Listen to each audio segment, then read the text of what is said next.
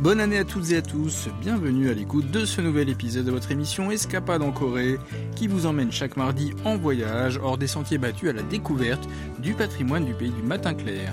Dans ce premier numéro de l'année 2018, nous découvrons le programme de séjour au temple Waljangsa. Le bouddhisme, qui a été introduit en Corée pendant la période des Trois Royaumes, est profondément enraciné dans la culture coréenne. À cet égard, les programmes de séjour au temple offrent l'occasion de faire l'expérience de la vie quotidienne des moines bouddhistes et des pratiques bouddhiques, ainsi que de faire un voyage introspectif en soi-même.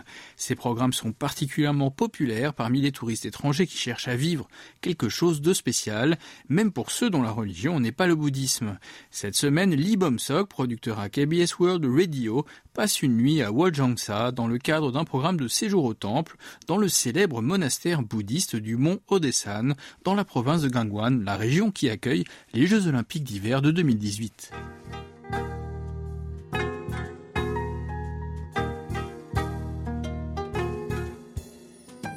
Ce temple se trouve à seulement 30 minutes de la plaza olympique de Daegualiang où se tiendront les cérémonies d'ouverture et de clôture des Jeux.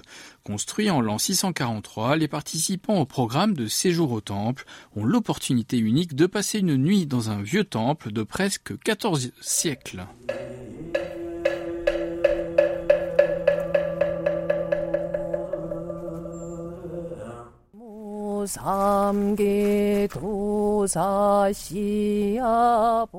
Quand Bomsok pénètre dans l'enceinte du temple, il est accueilli par le son du moktak, un instrument de percussion en bois que jouent les moines bouddhistes lorsqu'ils récitent les écritures.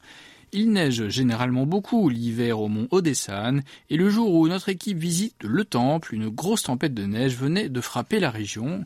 Écoutons Bomsok. Waouh, la neige est assez profonde ici et il y a cinq stalactites de glace suspendues à l'avant-toit. C'est vraiment l'hiver.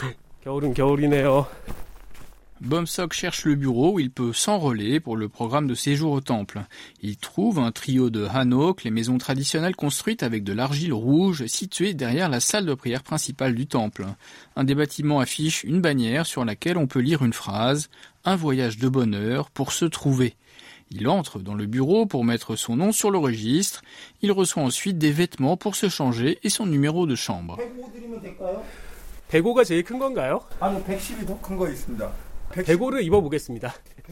Les participants du programme de séjour au temple doivent tous porter les mêmes vêtements. Bomsok reçoit une version modernisée de hanbok, le vêtement traditionnel composé d'un pantalon gris et d'un gilet matelassé couleur terre. Il arrive maintenant dans sa chambre, écoutons-le. Cette pièce où je vais habiter pendant mon séjour a le style d'une maison traditionnelle Hanok moderne. Elle est principalement construite avec des matériaux en bois brun clair et les murs et les fenêtres sont recouverts de papier hanji pour créer un sentiment de chaleur. Une couette épaisse est étalée sur le sol. Quand Bomsok glisse ses pieds froids sous la couverture, il ressent la chaleur du sol chauffé grâce au système de chauffage Ondol typique du pays. Il compte cinq ensembles de literies répartis dans la pièce et devine qu'il partagera sa chambre avec quatre autres personnes.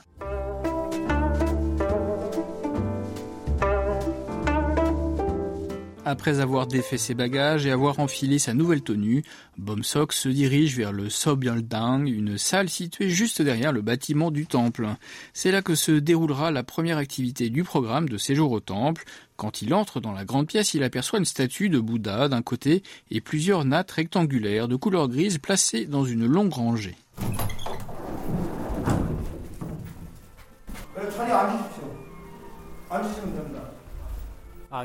Le programme commence par l'apprentissage des règles de conduite qui doivent être observées dans le temple. Il y a une dizaine de participants, dont une jeune touriste étrangère. Bomsok découvre qu'elle s'appelle Tosca Brown, qu'elle vient des États-Unis et qu'elle est en Corée du Sud avec son mari. Écoutons-la.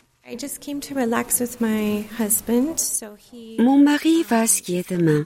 Comme je m'intéresse au bouddhisme depuis longtemps, j'ai décidé de me joindre au programme de séjour au temple pour me détendre et méditer. L'instructeur du jour est le moine bouddhiste Do-Hom, originaire d'Inde.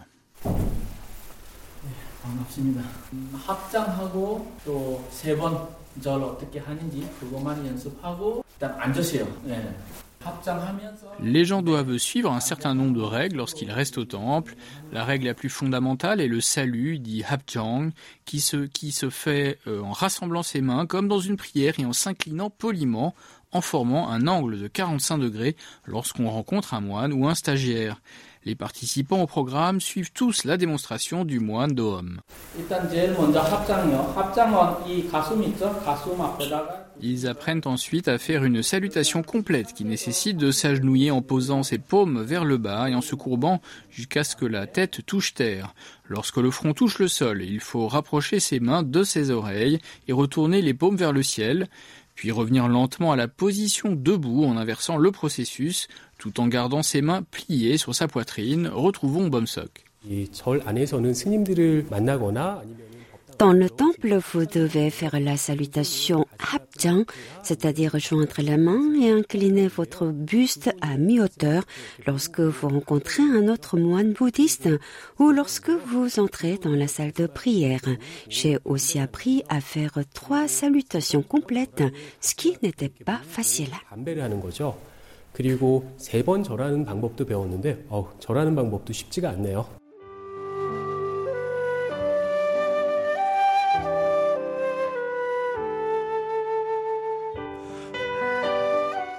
La nuit est tombée quand Bomsok et ses co-religionnaires sortent après avoir appris la base de l'étiquette du temple. Les jardins de Woljangsa au crépuscule sont très calmes, comme si le temps s'était arrêté. Quand le soleil se couche, le lieu devient plus calme que pendant la journée.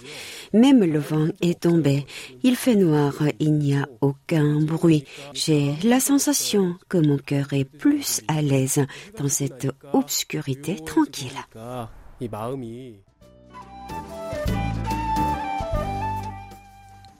Le pavillon Jok Gwangjon abrite la plus grande salle de prière du temple. En face se trouve un clocher de deux étages. À 6h30 du soir, les moines commencent à sonner les cloches et jouer du gros tambour appelé Bobko pour signaler le service de prière du soir. Par chance, on propose à Bomsok de sonner la cloche avec le moine. Il lâche simplement le marteau en bois suspendu qui frappe la cloche en produisant un son clair et résonnant. Il réalise que plus la frappe est légère, plus le son fait écho. On m'a dit de laisser se balancer le marteau avec légèreté.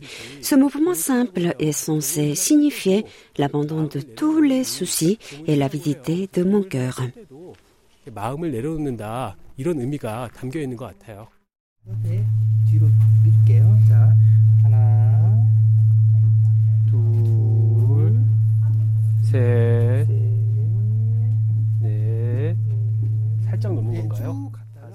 Après l'expérience de la cloche, les participants s'essayent à faire un chapelet bouddhiste de 108 perles.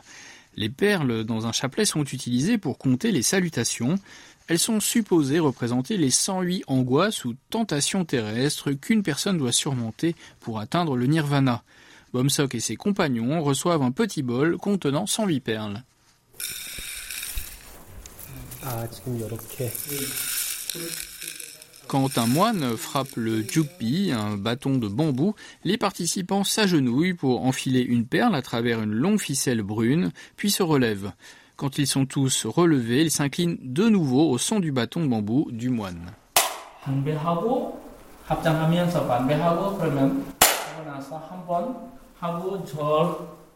Ils s'inclinent profondément, touchent le sol avec leur front et leurs coudes, puis se relèvent en gardant les mains soigneusement pliées. La répétition de cette séquence 108 fois est un exercice difficile et les participants sont en sueur après quelques perles seulement, mais étrangement les difficultés physiques éclaircissent la tête et apportent de la sérénité. Écoutons ce qu'en ont pensé certains des participants. Après un moment, j'ai réussi à me concentrer sur l'enfilage des perles et les salutations. Mon esprit était vide de toute autre pensée. Je trouve que c'était une chance de communiquer avec mon corps.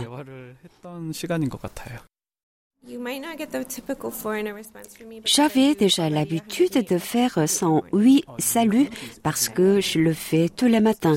Ce n'était pas si difficile pour moi.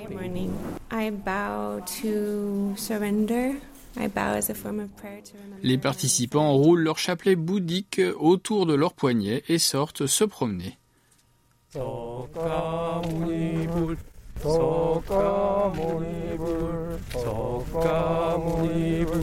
Le sol du temple est éclairé par le clair de lune. Bomsok tourne autour de la pagode en pierre de neuf étages pour faire un vœu.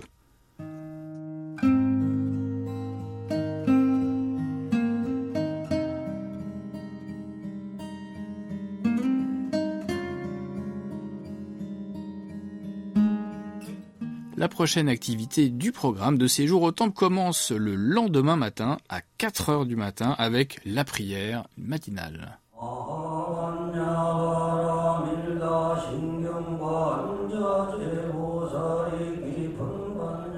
Les participants entrent tranquillement dans le pavillon des prières et s'assoient face à la statue de Bouddha de 3 mètres de hauteur installée au centre de la pièce.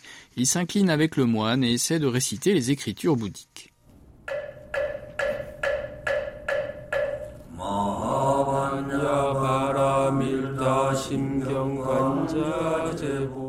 Un passage d'une sutra a interpellé Bomsok, écoutons-le. J'ai aimé particulièrement le passage qui disait ceci. Le bodhisattva n'est pas gêné dans son esprit parce qu'il n'y a pas d'empêchement, il n'a pas peur et laisse derrière lui les pensées impures pour finalement atteindre le nirvana. Je ne suis pas bouddhiste, mais ce programme de séjour au temple qui m'a permis de suivre la routine quotidienne d'un moine et de participer aux prières était une bonne expérience.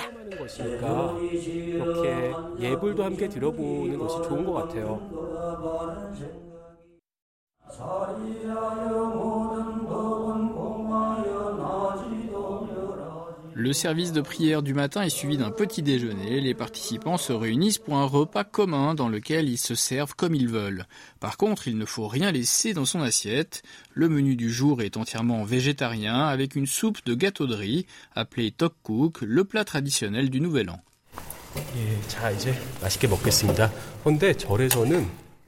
Il faut rester silencieux pendant le repas. Je vais donc essayer de me taire. Le riz est chaud et délicieux et la soupe est bonne aussi. Avoir ce genre de repas trois fois par jour doit rendre sain et lucide. J'aimerais pouvoir manger comme ça tous les jours.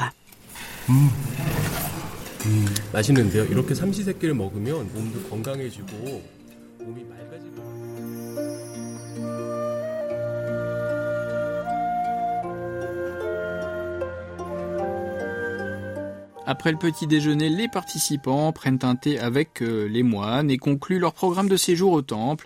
Ils apprécient le thé aux feuilles de lotus, chaud et parfumé, tout en écoutant le revoir du moine Jogom, qui leur demande de faire de bonnes actions pour faire bonne fortune. Dans le bouddhisme, nous disons aux gens de faire bonne fortune. Mais nous devrons y travailler en faisant de bonnes actions plutôt que de seulement en parler.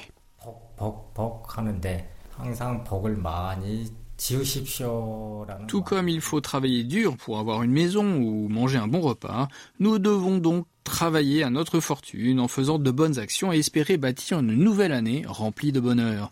La semaine prochaine, je vous emmène à la mine d'art Samtan, une ancienne mine reconvertie en complexe d'art à Jangson, dans la province de Gangwon.